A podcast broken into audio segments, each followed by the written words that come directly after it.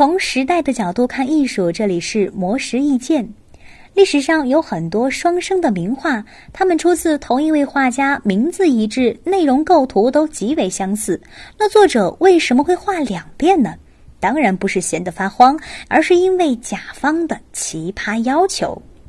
十九世纪，英国伟大的风景画家约翰·康斯特布尔就曾经画过一组双胞胎风景画。他在主教约翰·费舍尔的委托下，创作了一幅从主教花园望见的索尔兹伯里大教堂。主教觉得这幅画哪儿都挺好，就是对阴天的背景有点意见，因为他觉得教堂应该沐浴在阳光下才显得圣洁。但约翰·康斯特布尔十分相信自己的审美，于是拿着这个作品去参展，还获得了他人的一致好评。不过，这依旧没有改变主教的决定，康斯特布尔只得按要求再画一幅晴天版本。有着同样遭遇的还有18世纪的罗马历史风景画家乔瓦尼·保罗·帕尼尼，他在雇主的要求下，不得不为现代罗马这幅作品画了三个版本。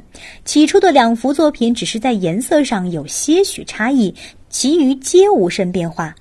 但是甲方爸爸在已经交稿几年后，不知又想起了什么点子，又让帕尼尼再提交一个版本。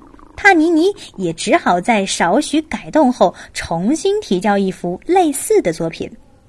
这样的情况并不少见。现在我们还能在不同博物馆找到同一作品的同名画作，例如德国画家老卢卡斯·克拉纳赫的两幅作品《巴黎审判》就分别藏于大都会博物馆和圣路易斯博物馆。